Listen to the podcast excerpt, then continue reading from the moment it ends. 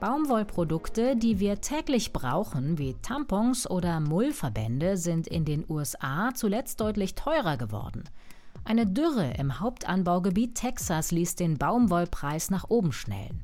Den Klimawandel spüren Landwirte weltweit. Einige Länder fahren trotz Wassermangels Rekordernten ein, dank wegweisender Ideen. Darum geht's in dieser Folge des NTV-Podcasts Wieder was gelernt. Sie finden uns überall dort, wo es gute Podcasts gibt. Unter anderem auch in der NTV-App. Abonnieren Sie den Podcast dort, dann bekommen Sie eine Push-Nachricht, wenn eine neue Folge online ist. Ich bin Caroline Amme. Hallo und willkommen. Erst sind es Klopapier und Babymilchpulver und dann werden auch noch Tampons knapp. In Supermärkten und Apotheken in den USA waren Regale für Menstruationsprodukte vergangenes Jahr teils komplett leergefegt. Einige Marken waren in bestimmten Regionen vorübergehend überhaupt nicht mehr zu bekommen. Die Preise für Tampons kletterten 2022 um 13 Prozent in die Höhe. Viele Frauen konnten sich Menstruationsprodukte nicht mehr leisten. I think the price increases is, you know, very difficult for people who are already maybe, you know, on on a limited income and maybe have to choose between food or necessities and feminine hygiene products. Die Preiserhöhungen seien vor allem für Menschen mit einem begrenzten Einkommen ein Problem. Sie müssten sich zwischen Lebensmitteln und Damenhygieneprodukten entscheiden, sagte Kathy Temmis von der Organisation Go with the Flow bei Fox 32. Die Tamponkrise in den USA hat mehrere Gründe. Wie zu Pandemiebeginn beim Klopapier haben die Menschen Hamsterkäufe gemacht. Ein weiteres Problem waren die teuren und unbeständigen Lieferketten, hieß es vom Always-Hersteller Procter Gamble, einem der größten US-Produzenten von Menstruationsartikeln. Probleme hatte auch der OB-Produzent Edgewell. Dort war wegen mehrerer Corona-Ausbrüche Personal ausgefallen. Schlüssel des Ganzen war aber Baumwolle, sagte Zach Rogers bei KOAA News, Experte für Lieferketten von der Colorado State University. Cotton is one of the keys to the whole shortage because it's obviously it's a key component to, you know, tampons or pads or whatever it is. Rohstoffe wie Baumwolle, aber auch Kunststoffe und Zellstoffe sind teurer geworden. Der internationale Baumwollpreis ist vergangenes Jahr teilweise auf einen historischen Höchstpreis geklettert, um fast 30 Prozent.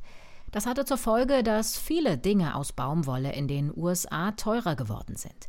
Nicht nur Tampons, Mullbinden kosteten durchschnittlich 8% mehr, Wattebäusche 9% und Stoffwindeln wurden sogar um rund 20% teurer. Normalerweise sind Tampons nicht aus Baumwolle, sondern aus Zellulose. Und das kleine Ausziehfädchen ist auf Baumwolle, das ist ja nun ein ganz winziger Anteil. Allerdings ist zu bemerken, dass viele Firmen dazu übergegangen sind, Biobaumwolle in ihre Tampons mit hineinzunehmen. Wenn es 100 Prozent sind, ist es natürlich sehr teuer, weil Bio-Baumwollanbau allein durch den höheren Aufwand einen höheren Preis verdient. Dann muss es teurer werden. Ob das dann beim Pharma ankommt, ist eine andere Frage. Bei diesen Hygieneprodukten ist es so, wenn Sie da Bio-Baumwolle hineinnehmen statt wie vorher günstigere Zelluloseprodukte, dann ist der Preis natürlich höher. Logisch. Das war Elke Hortmeier, Sprecherin der Bremer Baumwollbörse. Diese kümmert sich um die Abwicklung des Baumwollgeschäfts und vertritt als Verband Baumwollproduzenten, verarbeitendes Gewerbe und Handel. Die größten Produzenten von Baumwolle weltweit sind Indien, China, die USA, Brasilien, Australien und Pakistan.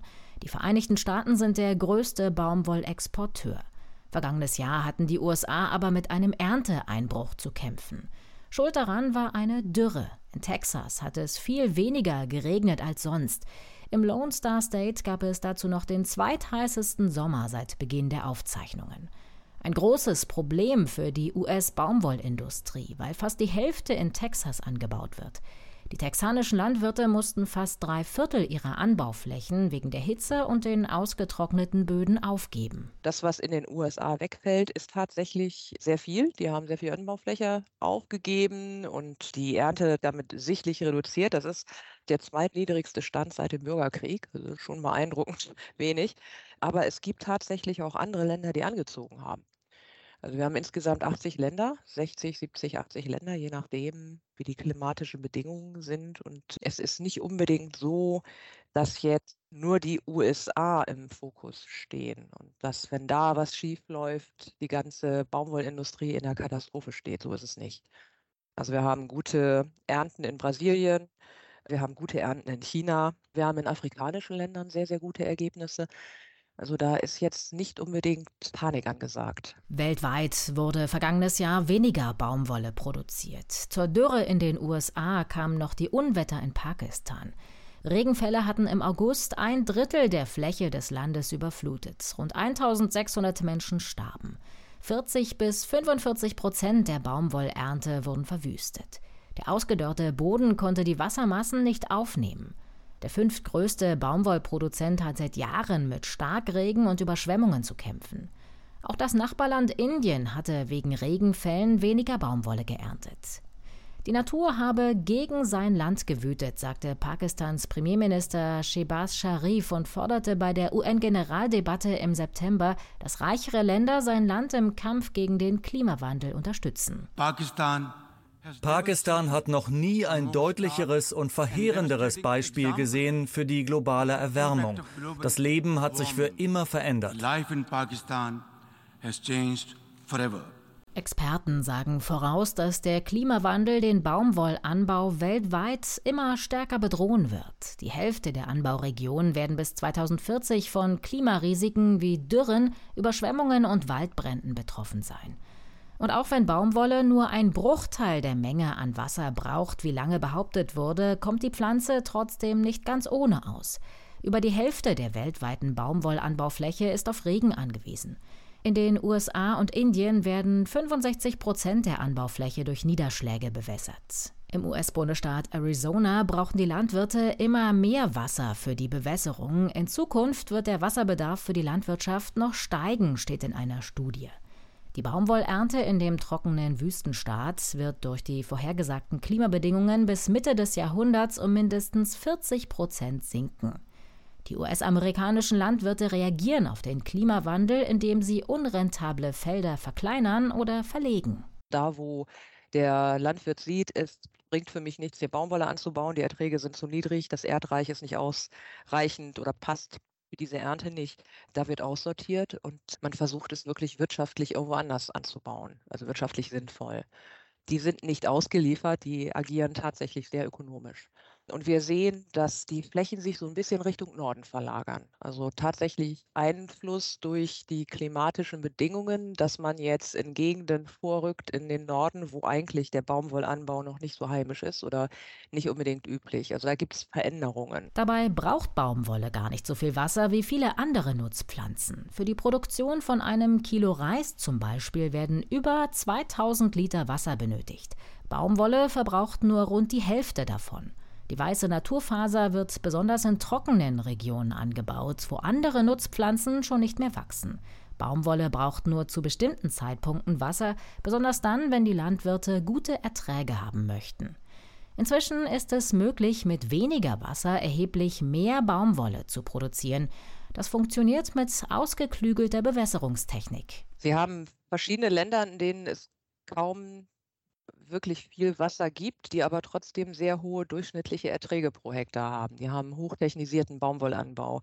Ähm, wenn man diese hochtechnisierten Betriebe anguckt, wie in Israel zum Beispiel, das ist eine Halbwüste und die haben fast die höchsten Erträge der Welt dann ist das durchaus möglich. Also wenn man wirklich mit Sinn und Verstand Baumwolle anbaut, dann klappt das auch. In Australien zum Beispiel haben sie ein sehr strenges Wassermanagement. Die haben teilweise wirklich ganz, ganz wenig Wasser, kriegen es aber durch eben dieses fantastische Management hin, derzeit wirklich die höchsten Erträge der Welt zu erzielen. Also das ist großartig. Auch wenn Baumwolle eine klimaresistente Pflanze ist, müssen sich die Landwirte wie bei anderen Pflanzen auch an den Klimawandel anpassen. Eine Möglichkeit ist, dass sie dafür sorgen, dass ihre Äcker möglichst viel Humus enthalten. Die können dann Wasser besser speichern. Außerdem können sie auf klimaresistente Baumwollsorten setzen. Es ist auf jeden Fall generell landwirtschaftlich, auch in afrikanischen Ländern zum Beispiel, zu sehen, dass man nach anderen Anbauflächen Ausschau hält oder eventuell auch den Fruchtwechsel etwas verändert oder anpasst. Also da gibt es wirklich seit sehr langer Zeit schon, ist ja nun keine Neuigkeit, dass sich das Klima verändert, gibt es schon sehr, sehr lange Diskussionen und auch Forschung. Also zum Beispiel auch in der Saatenforschung, dass man dann trockenheitsresistentes Saatgut ausprobiert oder aber auch Saatgut, das in versalzenen Böden besser klarkommt und auch noch Früchte produziert. Also da gibt es sehr viel, da ist auch noch sehr viel machbar. Noch hat in der Textil- und Modeindustrie die Chemiefaser mit etwa 70 Prozent die Überhand. Baumwolle hat einen Anteil von rund 25 Prozent, so Elke Hortmeier. Der Baumwollbedarf wird mit der wachsenden Weltbevölkerung in den nächsten Jahren aber zunehmen, weil dann auch mehr Textilien gebraucht werden. Das war der NTV-Podcast Wieder was gelernt mit einer Folge zur Baumwolle. Ich danke Ihnen fürs Zuhören. Schreiben Sie uns gern, ob Ihnen diese Ausgabe und auch die anderen Folgen gefallen haben. Entweder direkt in die Kommentare oder per E-Mail an uns an podcasts.ntv.de. Mein Name ist Caroline Amme. Bis zum nächsten Mal. Tschüss.